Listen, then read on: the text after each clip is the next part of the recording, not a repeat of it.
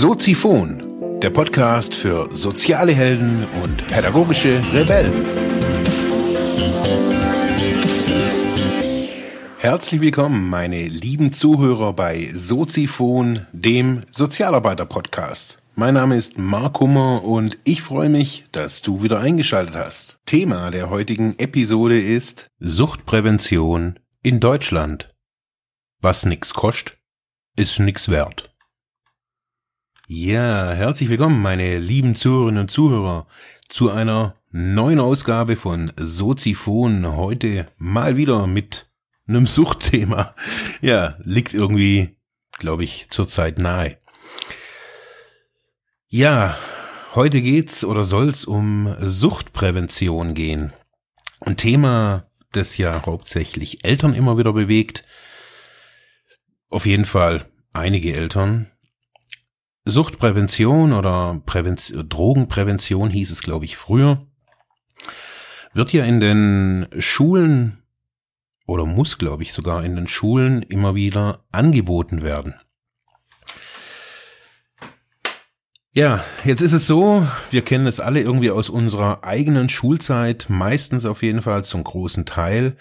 Ist da in der Vergangenheit ein netter Polizeibeamter vorbeigekommen, meistens mit so einem, also bei uns war es auf jeden Fall immer in so einem Alu-Koffer. Also ich hatte, glaube ich, zwei oder drei Mal in meinem Leben so eine Suchtprävention. Ja, wer meine Geschichte verfolgt, hat, kann jetzt feststellen, dass es nichts genützt hat. Damals in den 90er Jahren kam dann eben der gute Polizist in die, in die Klasse, hatte so einen Drogenkoffer dabei, da konnte man sich das alles mal angucken. Der hat dann irgendwie was erzählt, wie die rechtliche Geschichte ist und ja, das war's dann auch. Im Laufe der Jahre hat sich das wohl ein bisschen verändert. Heutzutage machen dann die Polizeibeamten eine nette PowerPoint-Präsentation oder zeigen einen tollen Film von der ja, Bundeszentrale für gesundheitliche Aufklärung manchmal oder meistens sogar. Wir reden, oder die reden dann einfach so ein bisschen mit den Schülern über die Problematik, über die strafrechtliche Situation in Deutschland, über, ja, natürlich auch den Konsum, über die Konsumfolgen. Alles in allem steht halt dann da ein Polizist.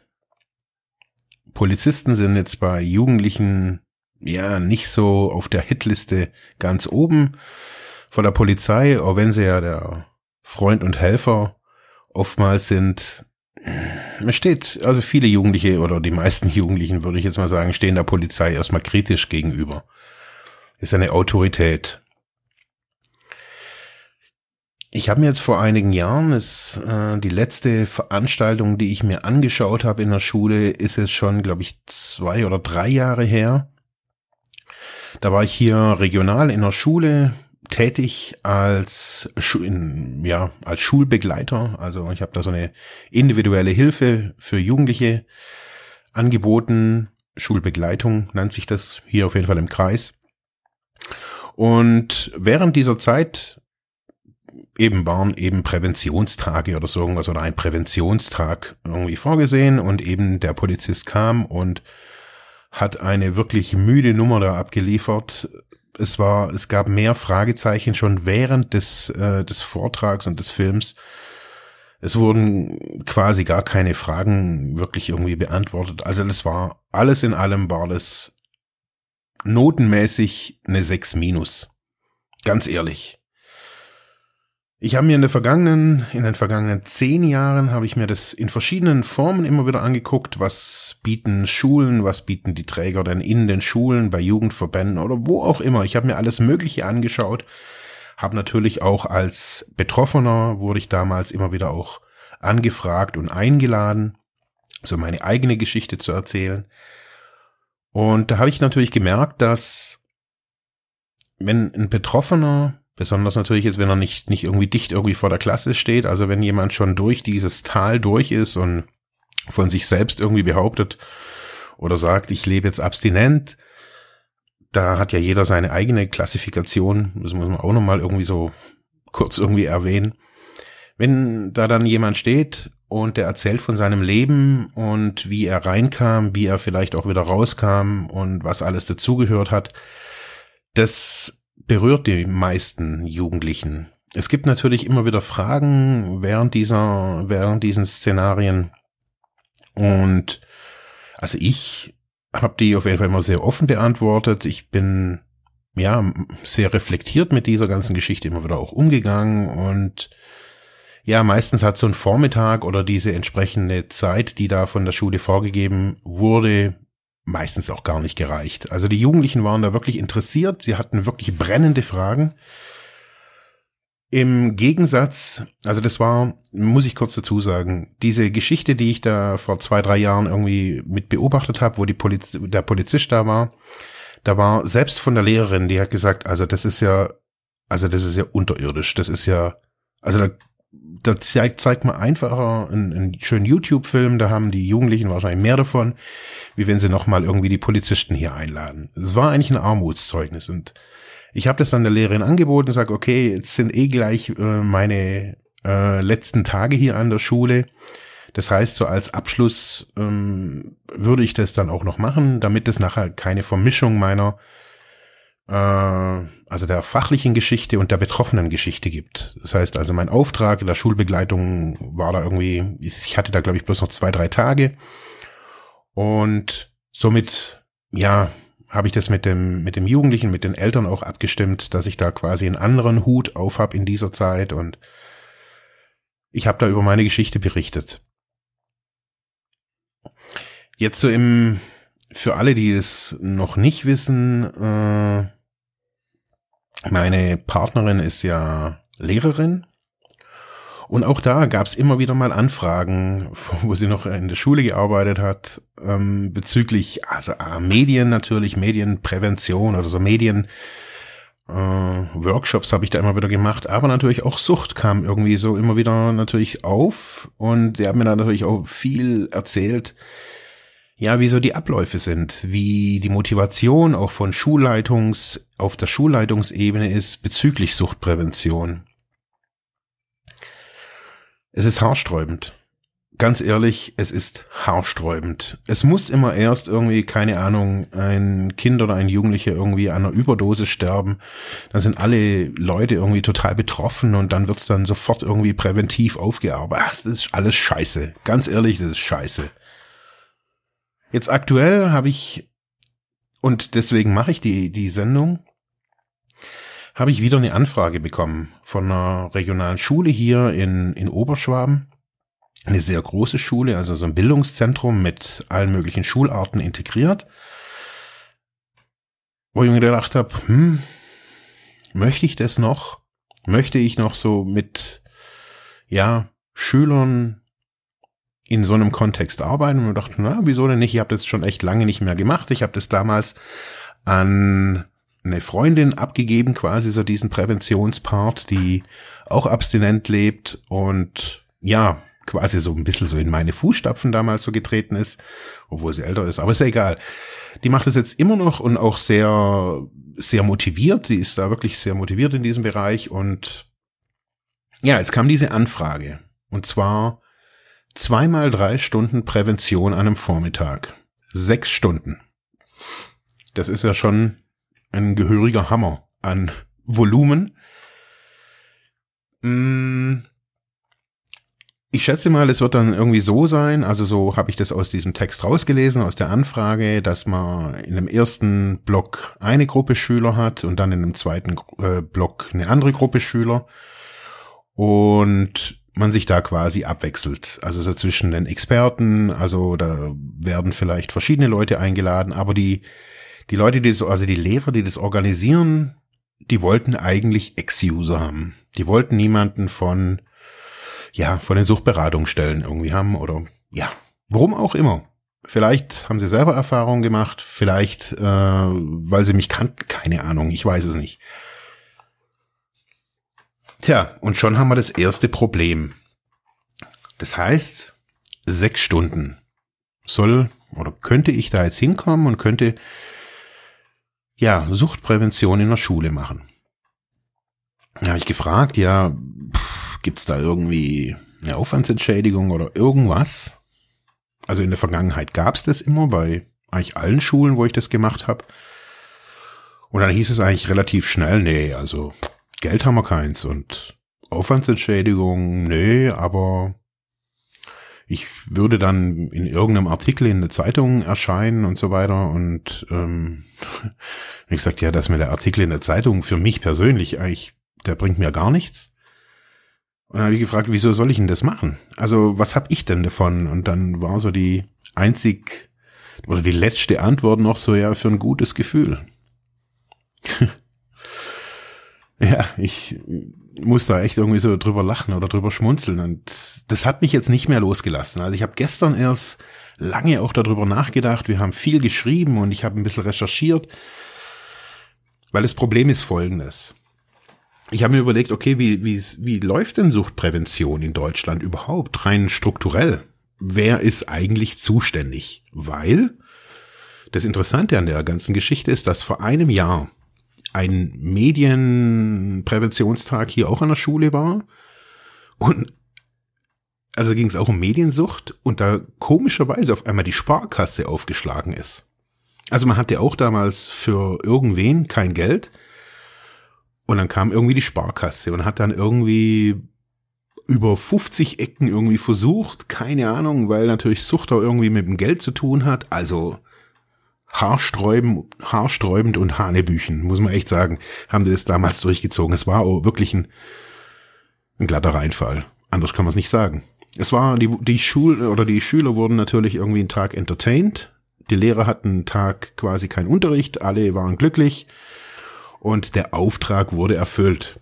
Aber nochmal zurück. Wie sind die Strukturen der Suchtprävention in Deutschland? Wer ist zuständig?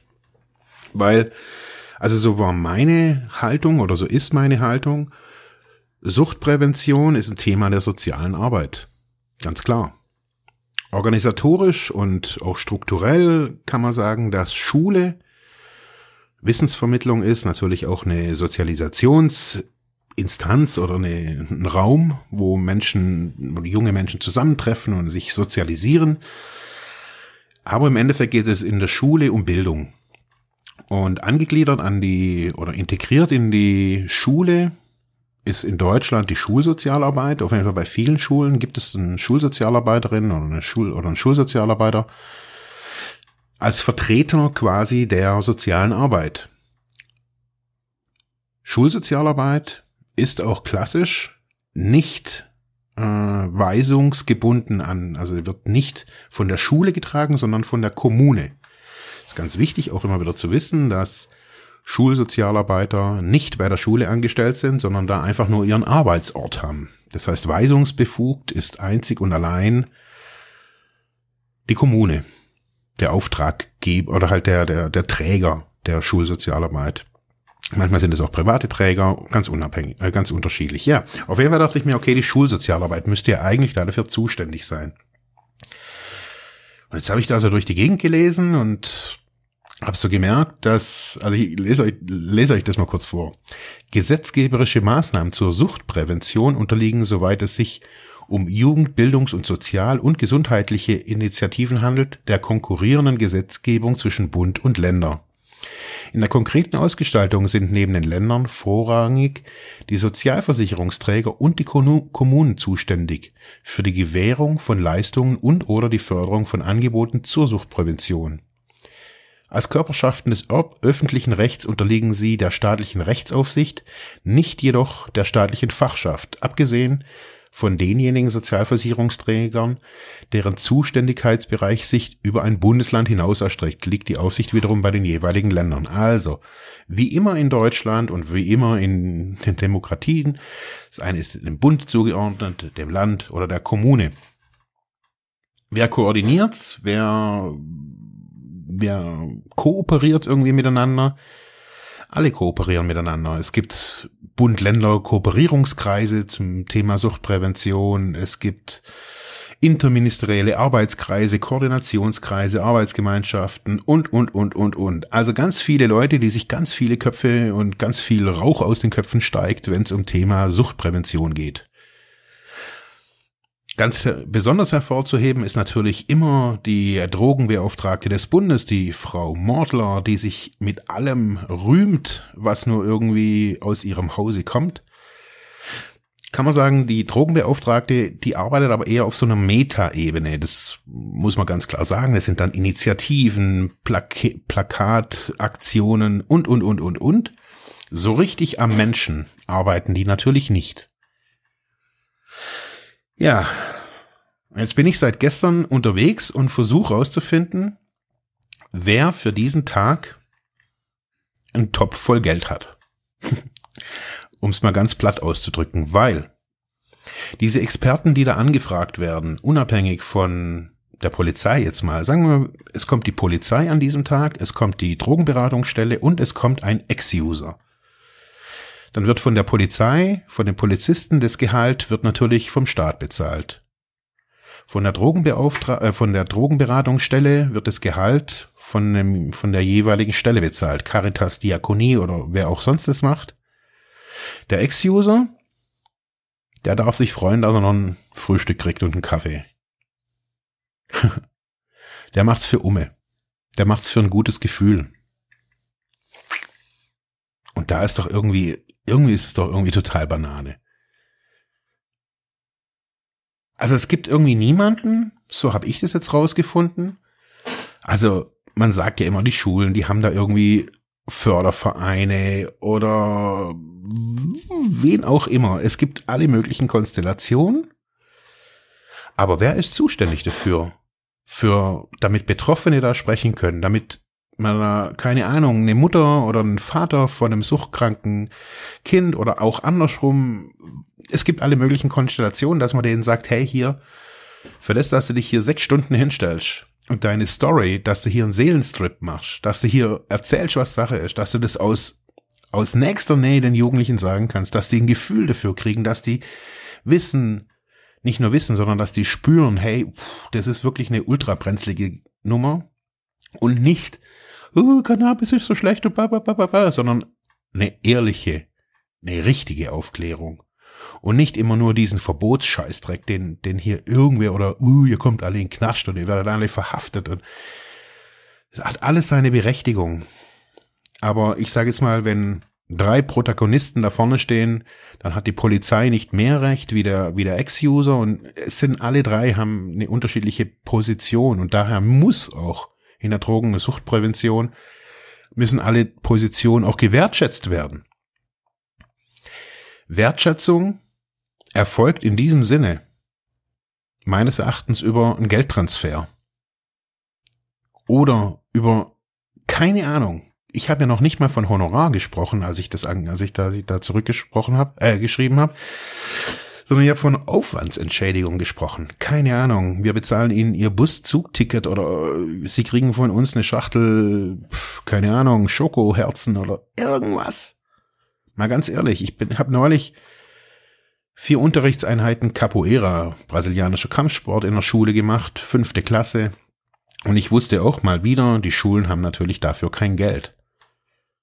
Aber mir ging es einfach da drum, es war ein Schüler, ein Capoeira-Schüler von mir, der, der das initiiert hat, der hat es selber geplant und, und dann nachher auch, also bis zum Schluss irgendwie gemanagt, mit der Lehrerin zusammen.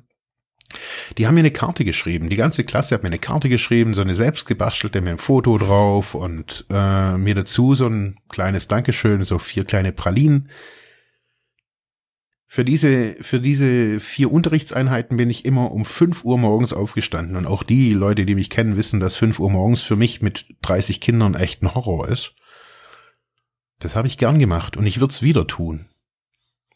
Weil da Lehrer sind, die nach Wegen suchen, nach Möglichkeiten suchen und sagen, hey, wie können wir die Vereine, die Sportangebote äh, hier in die Schule bringen?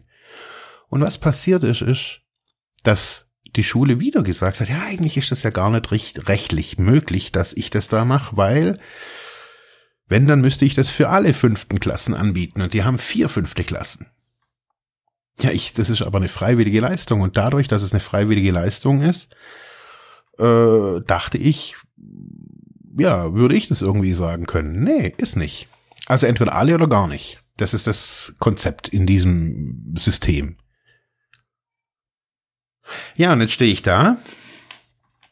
Besser gesagt, nicht nur ich alleine, wir sind jetzt zu zweit, würden das gerne tun, würden gerne Suchtprävention, vielleicht auch, vielleicht auf einer ganz neuen Ebene, vielleicht auch auf einer professionelleren Ebene, die mit Caritas und Psychiatrie und Polizei vielleicht erstmal gar nichts zu tun hat, sondern rein aus einer betroffenen Sicht vielleicht hier regional in den Schulen stemmen. Oder vielleicht auch überregional. Aber dafür gibt's wohl kein Geld. Es ist wichtiger, keine Ahnung, was anderes zu tun. Für mich ist es wirklich ein, ein ganz schmerzhaftes, ein ganz schmerzhafter Punkt und auf der einen Seite habe ich mich jetzt in der letzten, ist auch seit das Thema Sucht wieder ein bisschen präsenter wurde in meinem Leben, habe ich mich mal verschiedenen Facebook-Gruppen angeschlossen, die sehr liberal mit dem ganzen Drogenkonsum umgehen. Und wenn man sich da die Leute anguckt, was die so schreiben, was die wohl anscheinend konsumieren, und wenn man sich dann die Profile der Menschen anguckt, so und dann sieht, ey, scheiße, die, die sind ja ganz schön jung. Dann kann man sagen, das ist nur ein Auszug der Jugendlichen, aber genau für die ist eigentlich die Drogenprävention. Genau für die die dann nachher über Facebook schreiben, hey, wie viel Mikrogramm LSD sollte ich nehmen und kann ich irgendwie Ibuprofen, Alkohol und Zauberpilze irgendwie zusammen im Mixer irgendwie mixen und mir dann reinpfeifen? Das fragen die. Das, das sind, keine Ahnung, unter 18-jährige Leute dabei. Das sind vielleicht gerade 18-jährige Leute dabei. Ich bin da eigentlich nur so ein, ja, stiller Leser, stiller Beobachter. Ich bin kein Wächter oder sowas, sondern ich lese da einfach nur, um da ein Gefühl zu kriegen, wie, wie tickt die Drogenszene heute digital auch? Und es ist, also erschreckend, für mich ist es total erschreckend. Also gar nicht irgendwie, dass junge Menschen konsumieren, sondern was sie konsumieren und in welchem, in welchen Kreuzkombinationen sie äh, konsumieren. Und dann steht da die Suchtprävention die weder gewertschätzt noch wirklich gewollt. Es ist ein Tag, den man halt abhalten muss. Scheiß drauf, ob's gut ist, scheiß drauf, ob's was bringt. Wir sind hier für Bildung zuständig. So habe ich manchmal so das Gefühl, läuft der Hase hier. Und ich glaube, ja, ich würde, ich würde ja gerne, manchmal gern hier im, im Podcast gerne Lösungen präsentieren und sagen, hey, ich habe jetzt hier den heiligen Gral gefunden, da kann die Suchtprävention jetzt irgendwie draus finanziert werden für, für die ganzen Ex-User. Den habe ich heute nicht. Ich bin wirklich verzweifelt und es frustriert mich. Es hat mich echt jetzt eine halbe Nacht wachgehalten, wo ich irgendwie nach Lösungen gesucht, gesucht habe. Das Lustige war, ich habe jetzt gerade vorhin, ich habe hier, äh, kam ins Büro, habe hier erstmal gelüftet und auf jeden Fall stand da ein Sozialarbeiter, der hier in der hiesigen Psychiatrie arbeitet und gleichzeitig Geschäftsführer der Suchthilfe GmbH in Ravensburg ist. Da habe ich ihm genau diese Frage gestellt und er hat gesagt, ja, gute Frage. Er kennt da jemanden irgendwo in Stuttgart oder er kennt da, der hat das auch mal irgendwie, der kriegt irgendwoher Geld. Ich meine, hey, what the fuck? Es gibt ja nicht erst seit äh, gestern irgendwie Ex-User, die sich da engagieren. Selbst für Selbsthilfegruppen, für die Aktion, für egal was gibt's Geld. Aber für die Bildung unserer Kinder, für die Suchtprävention in Schulen, da bedienen wir uns der Polizei, den Krankenkassen, der Banken und wertschätzen nicht die Menschen, die, die, rausgekommen sind. Die kriegen einen Vesper und sollen sich dabei gut fühlen, wenn sie sechs Stunden Seelenstrip vor pubertierenden Jugendlichen machen. Und dann kriegt man als Dankeschön noch Zeitungsartikel über die eigene Person, ob man es will oder nicht wahrscheinlich. Fuck. Und da komme ich wieder irgendwie zu dem zu dem Titel des des Podcasts heute. Was nix kostet, ist nix wert. Das ist so der Leitspruch in Oberschwaben hier. Das muss schon alles ein bisschen was kosten. Habe ich auch so manchmal das Gefühl. Wenn jemand das umsonst macht, pff, das ist doch irgendwie schon sehr suspekt. Also ist schon zu gut menschenmäßig. Ich würde mich nicht über Kommentare, sondern ich würde mich über Hilfe freuen. Ich würde mich über Möglichkeiten freuen, die ihr mir aufzeigt, wie Suchthilfe so finanziert werden kann. Wer ist zuständig? Wo gibt es Gelder? Wo kann es beantragt werden? Ich habe jetzt echt seit gestern Abend hier rumrecherchiert und habe niemanden wirklich gefunden. Ich finde hier nur bla bla Bundesebenen und jeder rühmt sich mit seiner Präventionsarbeit. Aber nirgendwo tauchen die Betroffenen auf. Und für die Betroffenen scheint es wohl irgendwie keinen Pott zu geben. Ich habe das jetzt der der aktuell, ich habe jetzt aktuell das mal so, ich habe mir gesagt, okay, wenn man jetzt mal von so einem Bildungsträger ausgeht, weil eigentlich ist ja ein Ref, wäre es ja ein Referentenhonorar. Wenn man jetzt von diesen ganzen Billigbildungsanbietern, weil wir hier in der Region ausgeht, dann kriegen die Referenten 23 Euro brutto. Sagen wir mal, okay, hey, für 23 Euro brutto mache ich das. Oder machen wir das. Das ist auf den Vormittag 140 Euro. Sagen wir, legen wir 90, 150 Euro mit Bus und Schnickschnack und was weiß ich was. 150 Euro. Für zwei Personen 300 Euro. 300 Euro. Das versaufen zwei Jugendliche am Wochenende. Oder einer. Das verkiffen die in zwei Tagen. Das ist uns nicht wert. Das ist uns als Gesellschaft nicht wert. Und das ist das Drama, das ist das Erschreckende und das ist das, was unterm Strich auch frustriert. Wieso soll man sich engagieren? Also gestern Abend, kurz bevor ich ins Bett bin, sagt meine Partnerin zu mir, ich gebe jetzt noch ein Feedback da dazu. sagt sie, seit wir uns kennen, frustriert dich dieses, dieser, dieser Schul- und Bildungsbereich, weil du immer wieder an die gleichen Punkte kommst. Dass genau für diese Sachen, ja, niemand Geld bezahlen will, auch wenn es noch so wichtig ist. Es wird für Scheißdreck Geld ausgegeben. Für wirklichen Scheißdreck in Schulen. Sinnlos. Unzählige Bücher, die niemand liest, die niemand braucht, werden gekauft. Tische werden renoviert und es, es, es wird Geld ausgeschüttet. Also das habe ich live erlebt. Wie im Schulsystem das Geld verbrannt wird. Wirklich richtig verbrannt wird. Für nichts und wieder nichts. Und wenn es um wirklich, meines Erachtens, sozialarbeiterisch wirklich wichtige Dinge geht, wenn mal keine Institution dahinter steht, wenn es einfach nur Leute gibt, die sagen, hey, wir würden uns gerne engagieren. Ich weiß nicht.